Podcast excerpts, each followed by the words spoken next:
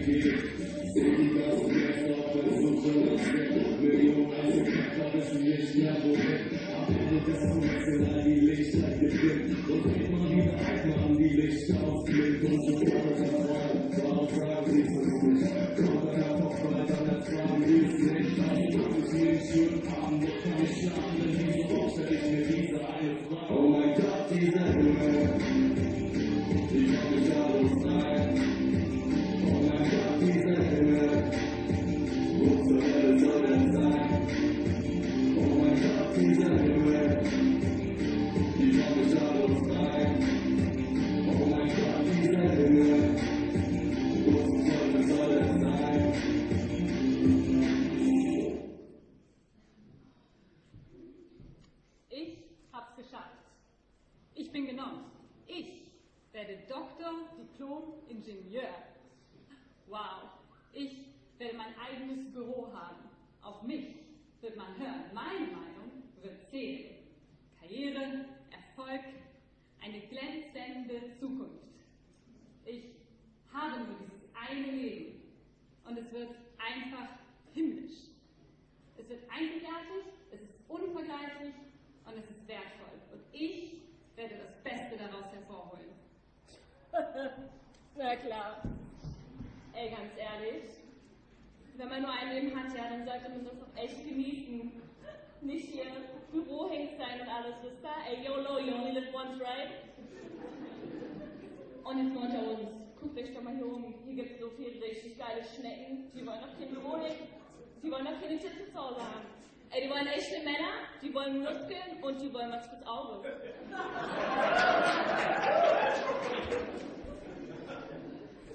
Ach ja, ich werde mal einen ganz tollen Freund haben.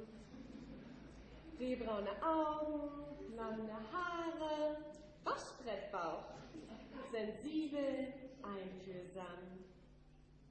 Wir werden an einem weißen Sandstrand wohnen, Sonnenuntergang, Delfine, Haie.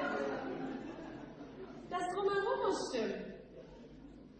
Ich werde alles dafür tun, damit mein Leben weich ruht. Solltest erstmal eine Ausbildung machen. Wie will die denn ihre Versicherung bezahlen? Und was macht sie, wenn sie krank wird? Und wie will sie ihren Kindern eine Zukunft sichern? Also ich, ich werde eine fleißige Frau heiraten und ich werde Kinder in die Welt setzen, die es wirklich gut haben. Aber ich träume nicht davon. Ich arbeite.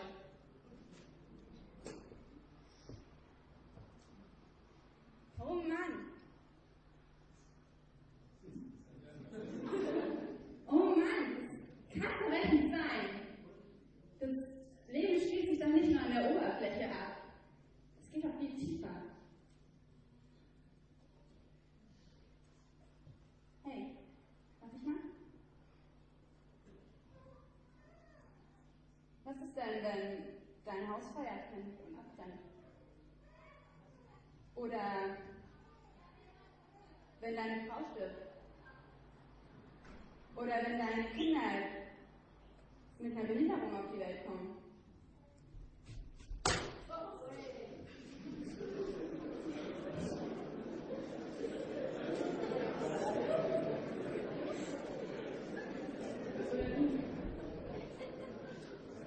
Weißt du was? Eines Tages wirst du aufwachen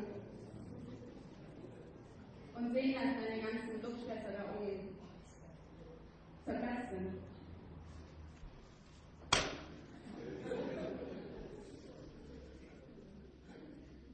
Und du? Was ist denn, wenn du eines Tages in einer geilen Karre sitzt und fährt voll rot über die Ampel, weil hey, Verkehrsregeln sind für andere geschrieben, ne? Das Mauerunfall, dass dein komplettes Gesicht ist total gestellt. Glaubst du nicht, dass die Schnecken dir dann hinterherlaufen, oder?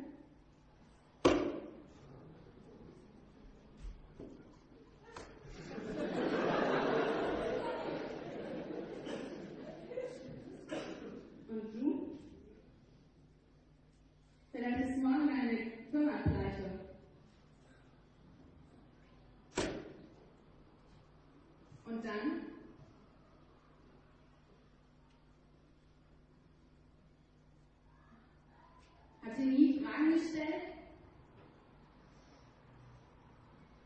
Habt ihr euch nie gefragt, warum wir hier sind? Was der Sinn des Lebens ist? Wo wir herkommen? Wo wir hingehen? Das ist es doch, was uns ausmacht. Das ist doch das, was wir Menschen eigen haben. Dass wir solche Fragen stellen. Lies mal Platon. Oder Sokrates. Aristoteles. Nietzsche. Und? Was willst ihr alle wissen? Du hast doch auch nichts, was bleibt. Und in 50 Jahren bist du genauso tot wie alle Philosophen.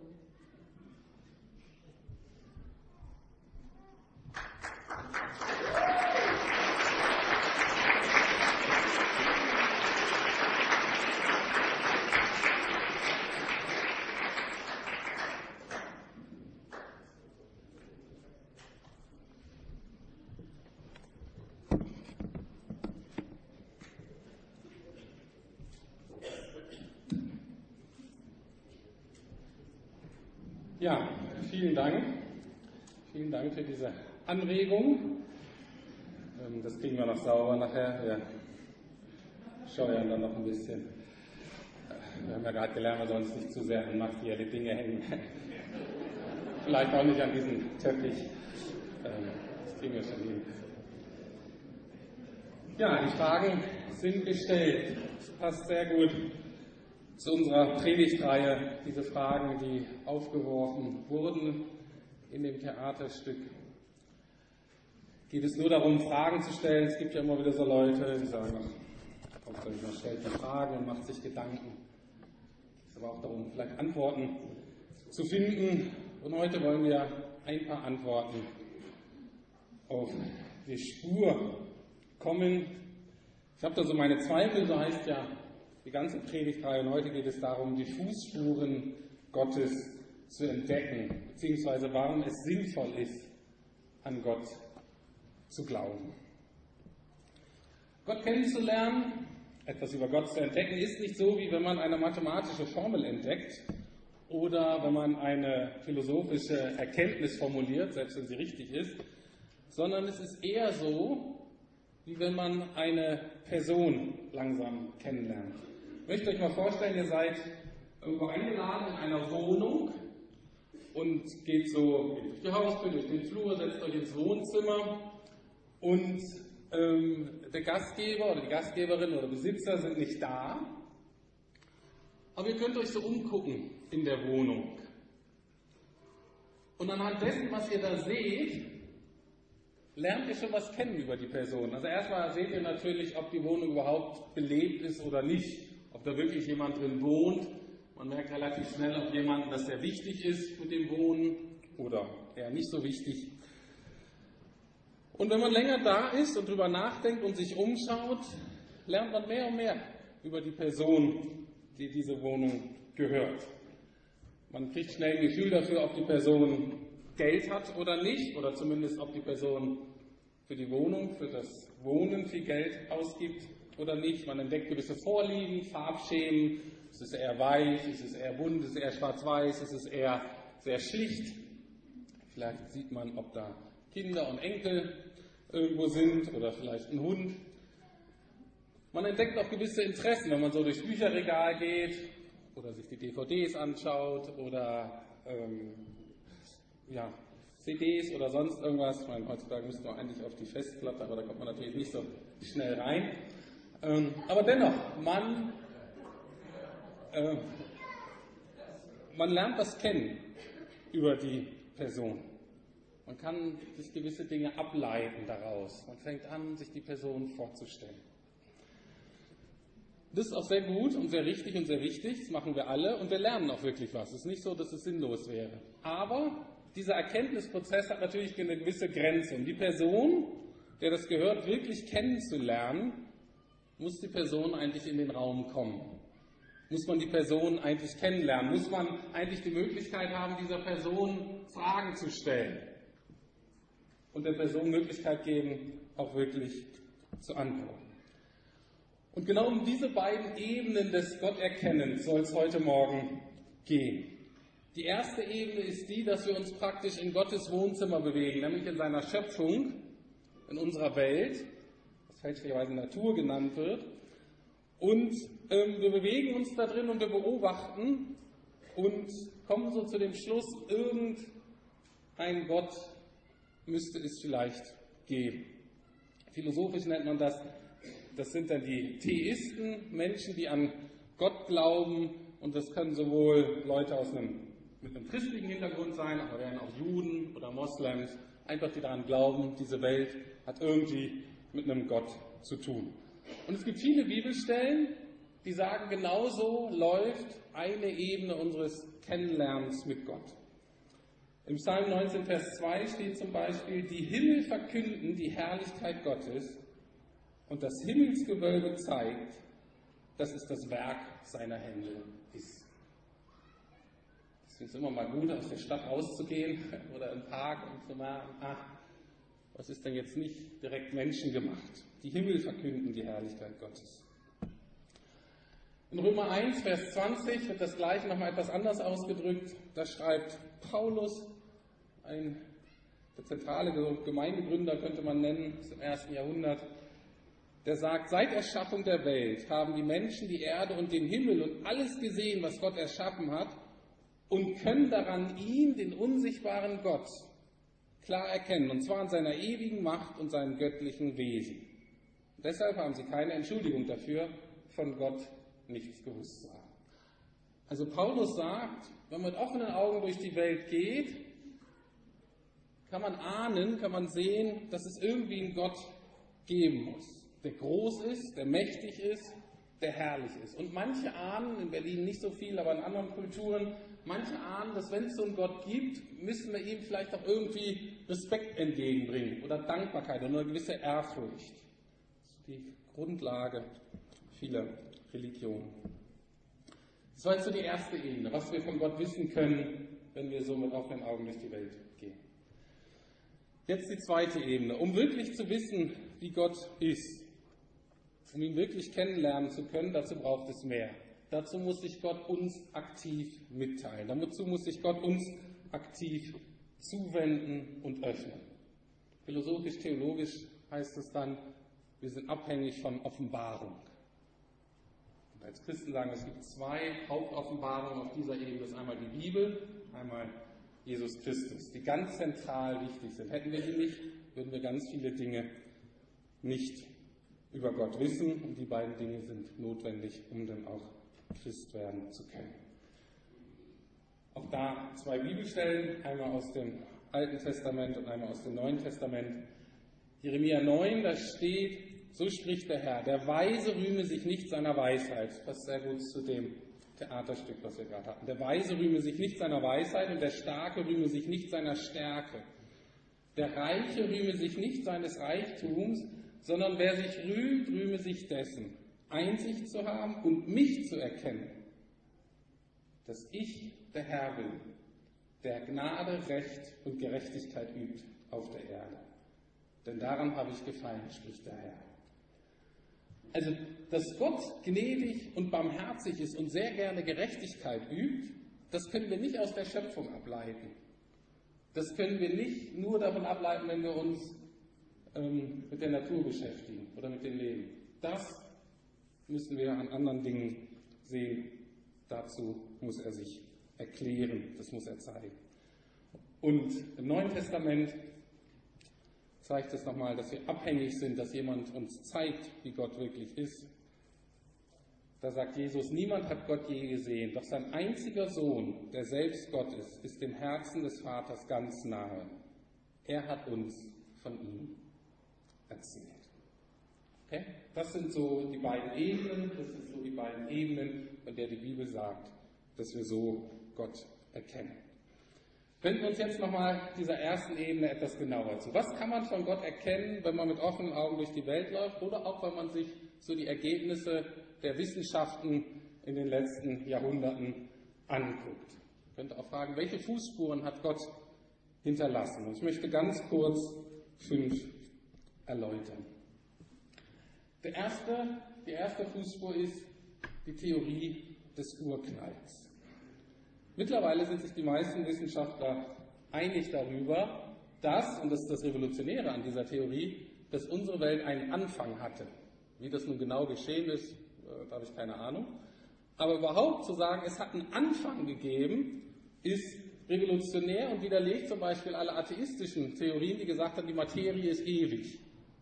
Die meisten Wissenschaftler sagen, nee, die Materie ist nicht ewig, die hat irgendwann mal angefangen. Und dann denken die Leute weiter und sagen, na gut, wenn es irgendwas angefangen hat, wenn sich irgendwas bewegt hat, wenn irgendwas in Bewegung gekommen ist, muss es eine Ursache gegeben haben, die das angefangen hat. Da sind sich auch alle einig. Das ist zwar noch kein Beweis für Gott, aber mittlerweile mehrt sich so das Unwohlsein der Atheisten und das Lager der Wissenschaftler wird größer, die zumindest sagen, das ist ein Hinweis, ein starker Hinweis auf ein Wesen, auf ein intelligentes Wesen, das diesen Beginn verursacht haben könnte oder müsste. Der bekannte Astrophysiker Stephen Hawking sagt zum Beispiel Folgendes, die Wetten gegen ein Universum wie das unsere, das aus etwas wie dem Urknall entsteht, stehen haushoch gegen uns. Ich denke, es gibt eindeutig religiöse Implikationen. Welche genau sagt er nicht, aber für ihn gibt es eindeutig religiöse Implikationen. Und dass dieses Wesen intelligent gewesen sein muss, das wird aus dem zweiten Argument sehr deutlich. Das nennt man das Fine-Tuning-Argument oder die Erkenntnis, die wachsende Erkenntnis in der Wissenschaft, dass das Universum absolut perfekt aufeinander abgestimmt ist. Nämlich, dass das Universum so funktioniert und schon so lange funktioniert und das Leben auf der Erde möglich ist, liegt daran, dass viele Dinge, von denen ich alle nichts verstehe, ähm, aufs genaueste abgestimmt sind. Und ich möchte mal kurz einen Wissenschaftler hier aus Tim Kellers Buch zitieren. Er schreibt, wenn man sich das Universum aus der Perspektive des Wissenschaftlers anschaut, macht es den Eindruck, als ob es wusste, dass wir kommen würden. Es gibt 15 Konstanten, die Schwerkraftkonstante, diverse Konstanten der starken und schwachen nuklearen Kraft und so weiter und so fort, die ganz präzise Werte haben. Wenn auch nur einer dieser Konstanten nur ein Millionstel und in manchen Fällen sogar um ein Millionstel Millionstel von diesem Wert abweichen würde, hätte das Universum nicht den Punkt erreicht, an dem wir heute stehen. Die Materie hätte sich nicht verdichten können, es gäbe keine Galaxien, Sterne, Planeten oder Menschen. Anders ausgedrückt, dass dieses Universum, in dem wir leben, durch Zufall entstanden sein soll, es mehrt sich auch hier ganz besonders die Unruhe unter den Wissenschaftlern. Es ist einfach absolut unwahrscheinlich. Der gleiche Wissenschaftler sagt später, es wäre schwierig zu erklären, warum das Universum gerade so begonnen haben sollte, wenn es nicht ein Akt eines Gottes gewesen wäre, der Geschöpfe wie uns schaffen wollte. Also es gibt immer mehr Leute, die sagen, dass das so perfekt zusammenspielt, ist, kann kein Zufall sein. Es gibt ein Gegenargument, eigentlich nur noch ein gescheites, und das lautet folgendermaßen von Leuten, die sehr kritisch der Religion gegenüberstehen, jeglicher Form. Und zwar, die sagen, sie gehen eher davon aus, dass unser Universum, in dem wir sind, ein Universum von Billionen möglichen anderen Universen sind, die eben gleichzeitig existieren, von denen wir natürlich keine Ahnung haben. Und wenn es eben Milliarden und Billionen Universen gibt, dann kann natürlich zufällig auch eins dabei sein, was so funktioniert wie unser. Ist unwahrscheinlich, aber möglich. Und das ist so das typische Argument, dass man riesige Zahlen irgendwie in den Raum wirft, wo man dann gar nichts mehr sagen kann. Ja, aber im Endeffekt ist so, es könnte theoretisch sein. Es ist aber so unwahrscheinlich, dass, ich, dass dem wirklich so ist. Ein gutes Beispiel vielleicht um diese Unwahrscheinlichkeit mal ganz praktisch machen. Stell dir vor, ihr spielt Poker und so wie Casino Royale, also mit durchaus äh, gewichtigen Einsätzen. Und ihr spielt gegen jemanden, der tausendmal hintereinander vier Asse hat. Und spätestens nach dem 20. Mal werdet ihr sagen, Freundchen, äh, und sagt immer, es ist Zufall. Es ist Zufall, es ist reiner Zufall. Und nach dem 20. Mal sagt der, wenn man zu Freunde, ne, die werden nämlich ärgerlich und wollen den armen Kragen immer zu Freunde, ist nämlich so, es gibt nämlich Millionen andere Universen neben unserem und es war relativ unwahrscheinlich, aber in unserem ist es gerade möglich, rein zufällig, dass ich hier die ganze Zeit diese vier Asse habe. Und alle werden sagen, nein, das ist total unwahrscheinlich. Da ist doch jemand dahinter, der daran trägt. Da muss doch irgendeine intelligente, in diesem Fall eine ziemlich miese ähm, Person sein, die da trägt. Und genauso ist es auch. Wenn sowas passiert, dann muss eine Person dahinter sein, die da was dreht. Und da kommen immer mehr Leute dazu, sagen, okay, das muss anscheinend irgendein Gott sein, der da was dran gedreht hat, dass dieses Universum so funktioniert. Noch zwei andere Argumente, die für eine Existenz oder auf eine Existenz Gottes hinweisen, obwohl wir nicht genau wissen, wie dieser Gott ist. Immer mehr Stimmen betonen, dass zum Beispiel die moderne Wissenschaft, so wie wir sie kennen, ein Produkt der europäischen christlichen Kultur war. Dass es viele andere Kulturen gab, wo die Menschen genauso intelligent waren, aber die nie, aufgrund ihrer Weltanschauung, nie zu einer so systematischen wissenschaftlichen ähm, Kultur gekommen sind. Warum? Weil in dieser Kultur, der europäischen christlichen Kultur, ein allgemeiner Glaube herrscht an einen allmächtigen, persönlichen, intelligenten und denkenden Gott. Und wenn der Gott wirklich so ist, dann haben die Leute gedacht, dann macht es auch Sinn, dass der ein geregeltes Universum erschaffen hat und erhält. Und deswegen haben viele angefangen, nach diesen Naturgesetzen oder Gesetzmäßigkeiten und Regelmäßigkeiten zu suchen, weil sie dachten, bei unserem Gott wird das einfach Sinn machen, dass wir da was finden. Bei reinem Zufall würden wir doch eher Chaos und Unvorhersehbarkeit vermuten, oder? Und deswegen ist Wissenschaft eben ganz oft nicht Argument gegen den christlichen Glauben, sondern deutet auf alle Fälle auf einen intelligenten Gott hin, der uns in seinem Ebenbild geschaffen hat und der Sachen vorausdenkt und vorausschafft, die wir dann nachdenken können, die wir nachbilden können.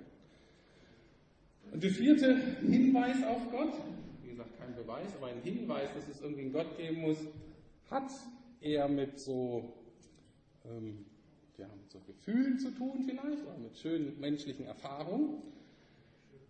Und zwar mit Schönheit und Liebe. Ich habe über diese Dinge, über die wir heute hier reden, sehr viel in meinem ersten Studium der Psychologie mit meinen Mitstudenten diskutiert. Und da war einer, der war auch sehr atheistisch und sehr rationalistisch und wir immer so diskutiert. Und dabei ist mir aufgefallen, dass man zwar glauben kann und irgendwie theoretisch davon überzeugt sein können, dass wir Menschen ein reines Zufallsprodukt sind, dass wir alle eigentlich nur ein Haufen von gut funktionierender Biochemie sind, die im Durchschnitt ein paar Jahre, Jahrzehnte hier auf der Erde rumzucken und dann sinnlos im Grab verrotten, das kann man so glauben. Es kann bloß keiner so leben. Diese Weltsicht wird sehr gut von Jean-Paul Sartre beschrieben, Franzosen, der Folgendes sagt. Und tatsächlich hatte es schon immer gewusst, ich hatte kein Recht zu existieren. Vom Zufall in die Welt gesetzt existierte ich wie ein Stein, eine Pflanze, eine Mikrobe. Mein Leben trieb so dahin, nach allen Richtungen. Bisweilen gab es mir unbestimmte Zeichen. Bisweilen fühlte ich nur ein Summen, dem nichts weiter folgte. Wir sitzen hier alle zusammen und essen und trinken, um unsere kostbare Existenz zu erhalten, nur dass es nicht die allergeringste Existenzberechtigung gibt. Das glauben viele Menschen, das hat auch mein Mitstudent geglaubt, aber so leben konnte er nicht. Und zwar immer dann, wenn er sich verliebt hat oder wenn er mit Schönheit konfrontiert wurde. Eine Diskussion ging folgendermaßen, er hatte sich mal wieder verliebt und hat mir das natürlich so auch berichtet, als ob das was sehr Bedeutsames wäre. Und dass er natürlich, das ist verliebt, was denkt sie, mag sie mich auch? Und das hat natürlich mit unserem Selbstwert zu tun und ob ich gemocht und geliebt bin und, und so weiter. Ob mich jemand will. Und ich habe dann gesagt, obwohl das natürlich ein bisschen fies ist, also als Freund kann man das schon machen, dass es doch für ihn eigentlich keinen Unterschied macht, ob die Frau, in die er sich jetzt verliebt, ihn auch wieder liebt oder nicht, weil das doch in beiden Fällen nach seiner Theorie nur bestimmte Reaktionsmuster sind, die sich zwar irgendwie für ihn subjektiv anders anfühlen, aber letztlich gleich bedeutungsvoll oder gleich bedeutungslos sind. Ist doch eigentlich völlig egal. Und was er sagt ist, du hast vollkommen recht. Er war klug und war ehrlich, aber er sagte auch, in diesem Punkt habe ich keine Lust, rational zu sein. In diesem Punkt habe ich keine Lust, logisch konsequent zu sein, sondern ich möchte meine Verliebtheit genießen. Und er schob seinen Glauben beiseite. Klammer auf, das machen Christen übrigens auch, dass sie ihren Glauben beiseite schieben. Manchmal, wenn sie in gewisse Leute verliebt sind. Aber er hatte im Grunde keine Theorie, keine Erklärung, keine bedeutungsvolle Erklärung für, seine, für sein Empfinden. Er sagt, es ist eigentlich sinnlos, aber da es sich besser anfühlt, verliebt zu sein, ähm, versuche ich drin zu bleiben in diesem Zustand. Und es ist ganz interessant zu beobachten, wenn Menschen mit Liebe oder mit Schönheit, zum Beispiel in der, äh, in der Begegnung der Schöpfung oder in der Kunst oder in der Musik konfrontiert werden, dann haben sie oft einen tiefen Eindruck, dass das Leben doch irgendwie sinnvoll sein muss. Dass es doch irgendwie Bedeutung haben muss. Es, es, es wertet das Leben quasi auf. Tim Keller zitiert hier zum Beispiel Leonard Bernstein, sehr interessant, der jetzt in unserem Sinne nicht christlich ist und auch jetzt nicht im traditionellen Sinne religiös, aber seine religiöse Erfahrung hat er immer mit Beethoven.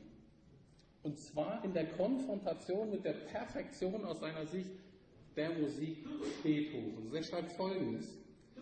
Unser Junge, also damit meint Bernstein Beethoven, liefert das Echte, den Stoff des Himmels die Macht, uns am Schluss das Gefühl zu geben, dass etwas in Ordnung ist in der Welt. Da ist etwas, das einfach stimmig ist, das treu seinem eigenen Gesetz folgt. Etwas, dem wir vertrauen können und das uns niemals enttäuschen wird. Also er ist konfrontiert mit dieser Schönheit und Perfektion aus dieser Musik und merkt, das hat himmlische Töne, das, das, das, das deutet über dieses Leben hinaus. Und genau dieser Überzeugung sind natürlich auch viele Christen, die sagen, dass Dinge, die wir hier in unserem Leben erleben, über dieses Leben hinaus zeigen. Ganz bekannt ist der, die Aussage des Kirchenvaters Augustinus, der sagt, unruhig ist unser Herz, o oh Gott, bis es Ruhe findet in dir. Oder noch ausführlicher, noch schöner, noch treffender, wie so oft sagt es C.S. Lewis, der das folgendermaßen beschreibt. Hätten wir gelernt, richtig in unseren Herzen zu lesen, so würden wir wissen, dass wir in uns ein Verlangen tragen, das in dieser Welt nie gestillt werden kann, zumindest nicht auf Dauer.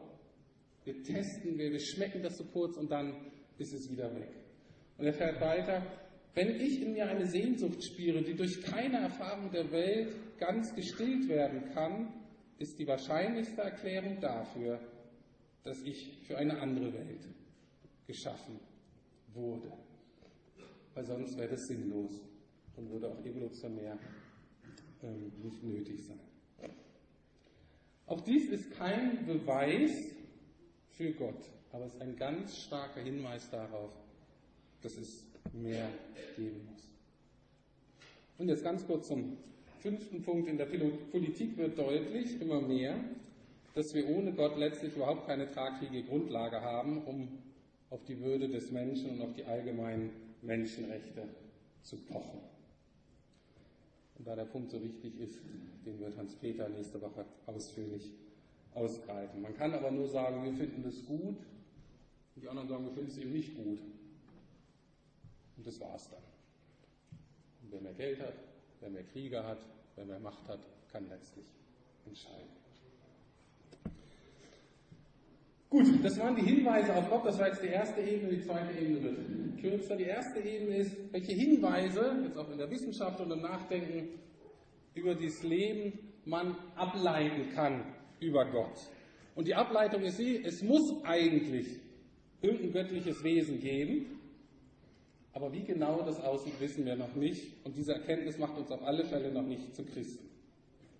Um zu wissen, wie Gott wirklich ist, um zu wissen, was ihm am Herzen liegt, seine Werte, die Dinge, die er schön findet, die er fördern möchte, also um ihn wirklich kennenzulernen, brauchen wir mehr. Das heißt, wir können von der Wohnung der Person einiges ableiten, aber die wahren Überzeugen, das Herz und ob wir überhaupt mit ihm irgendwie eine Beziehung treten können, ob wir uns mit ihm befreunden können oder nicht, ob er Zeit dafür hat und Lust und so weiter, das müssen wir die Person selber sagen. Die Person muss sich offenbaren, die Person muss von sich erzählen. Und genau das ist auch die Aussage des Neuen Testamentes. Ich lese nochmal ein paar Bibelverse vor, dem ich schon mal gesagt habe. Niemand hat Gott je gesehen, doch sein einziger Sohn, der selbst Gott ist, ist dem Herzen des Vaters ganz nah. Er hat uns von ihm erzählt. Johannes 17, Vers 3 steht, und das ewige Leben zu haben heißt, dich zu kennen, den einzig wahren Gott, und den zu kennen, den du gesandt hast, Jesus Christus. Und später nochmal viele Male und auf verschiedenste Weise sprach Gott in der Vergangenheit durch die Propheten zu unseren Vorfahren. Jetzt aber am Ende der Zeit hat er durch seinen eigenen Sohn zu uns gesprochen.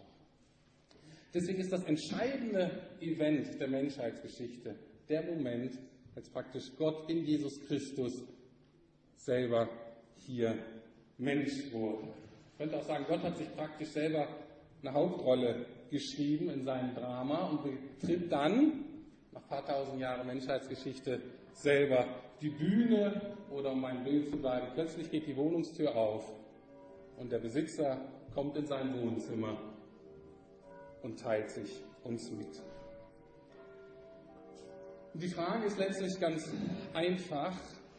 Jesus möchte dich kennenlernen. Du saßt jetzt so in seinem Wohnzimmer, in seiner Welt und er wird dich fragen, wer bist du? Könnt ihr sagen, was machst du hier in meinem Wohnzimmer? Ich schaue hier so rum, mir deine Welt an und sagte, super, schön, dass du da bist. Aber die Beziehung fängt so an, zumindest von unserer Seite, dass er uns fragt, ja, wer bist denn du? Und die Beziehung fängt so an, dass wir ihm von uns erzählen. Ja, ich sitze hier auf deiner Couch ähm, und der die bin ich. Und wir fangen an, ehrlich und ungeschönt zu ihm zu sagen, hier bin ich, so bin ich. Und man kann ihm dann auch sagen, ich würde dich gerne kennenlernen. Nochmal C.S. Lewis, der sagt, an Gottes Dasein zu glauben heißt letztlich, ich stehe nicht mehr vor einem Argument, das meine Zustimmung verlangt, sondern vor einer Person, die mein Vertrauen fordert. Argumente sind wichtig, das Prüfen und so weiter ist wichtig, aber es führt letztlich in dieser Welt, die Gott geschaffen hat, führt es immer, dass wir letztlich vor dem Eigentümer stehen, der nicht nur irgendwie eine theoretische Zustimmung verlangt, das ist ein Punkt, aber der vor allem eine Person ist, die mein Vertrauen fordert. Und das wollen wir jetzt noch machen. Dafür nehmen wir uns jetzt noch zehn Minuten Zeit. Jeder von euch hat die Gelegenheit, Gott nochmal einzuladen, ihn besser kennenzulernen oder das zumindest zu erneuern, wenn ihr ihn schon kennt. Ich könnte sagen, Jesus, ich kenne dich zwar schon, aber ich will dich besser kennenlernen. Und es können wir gut damit anfangen, dass wir erstmal sagen, hier Gott bin ich. Das bin ich. So bin ich. Und ja, ich würde dich gerne besser kennenlernen. Und wir machen das heute folgendermaßen, dass wir jetzt zusammen ein Lied singen, das genau das aufgreift. Es fängt so an mit Hier bin ich. Und ähm, wir werden dieses Lied einfach singen und ihr könnt das zu eurem eigenen persönlichen Lied machen, zu eurem persönlichen Gebet oder ihr hört das euch erstmal an, wenn ihr es noch nicht kennt und schaut erstmal, ob ihr das so mitsingen könnt. Aber um jemanden kennenzulernen, um Gott kennenzulernen, dass ihr euch einander kennenlernt, geht es um gegenseitige Offenbarung. Dass Jesus euch zeigen kann, guck mal, so bin ich, das ist mir wichtig. Da kommt natürlich rein, dass wir in der Bibel lesen und so. Aber wo ihr auch sagt, guck mal, Jesus, das bin ich. Mit dem hast du es wieder zu tun. Und das machen wir jetzt mit diesem Lied. Dazu könnt ihr gerne aufstehen. Ihr wollt.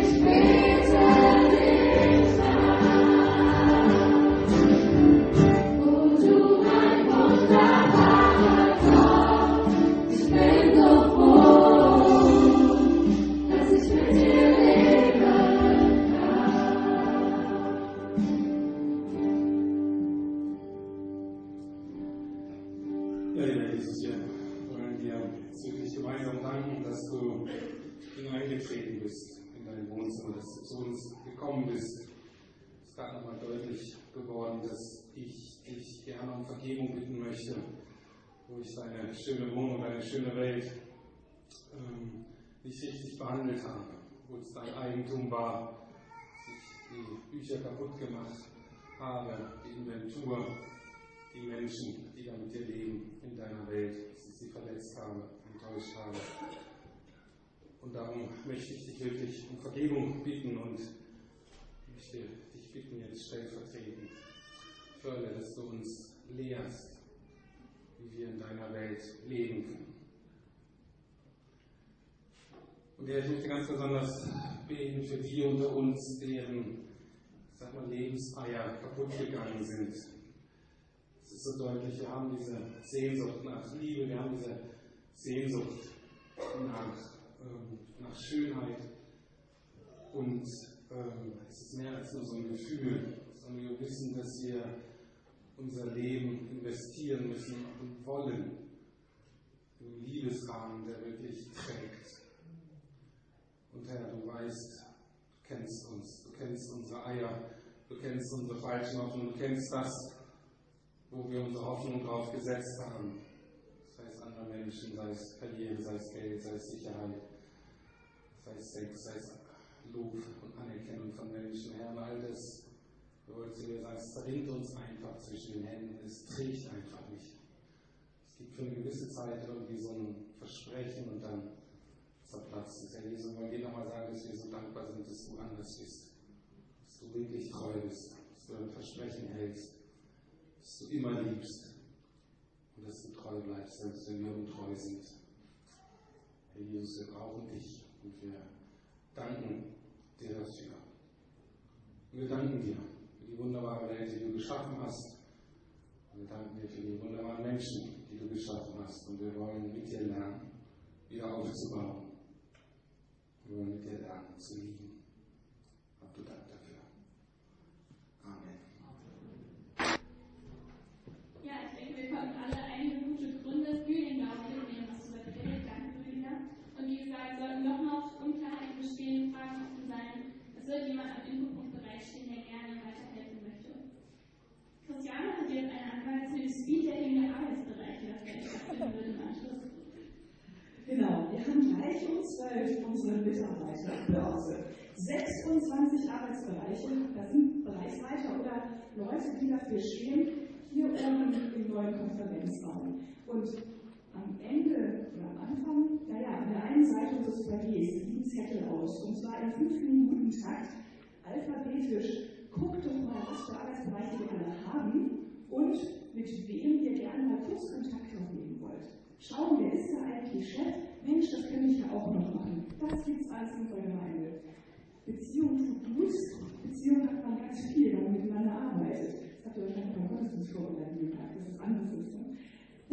Also, um 12 Uhr geht es da oben los. Bitte tragt euch ein, direkt nach dem Gottesdienst, wenn ihr euren 5 Minuten Slot habt.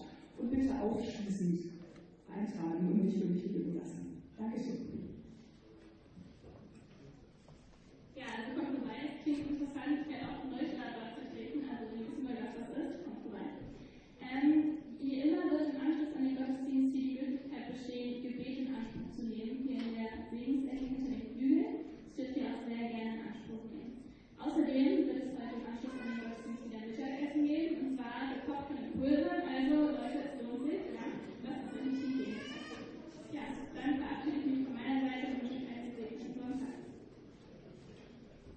Und wir beten noch gemeinsam. Das ist der schöne Vater unser. Vater unser im Himmel.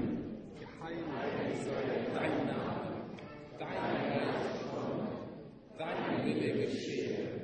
Wie im Himmel, so auf Erden. Unser tägliches Brot gib uns heute. Und vergib uns unsere Schuld. Wie auch wir vergeben unseren Schuldigern. Und führe uns nicht in Versuchung, sondern erlöse uns von dem Bösen. Denn dein ist das Reich und die Macht und die Herrlichkeit in Ewigkeit. Amen. Die Gnade unseres Herrn Jesus Christus und die Liebe Gottes und die Gemeinschaft des Heiligen Geistes sei mit euch allen. Amen.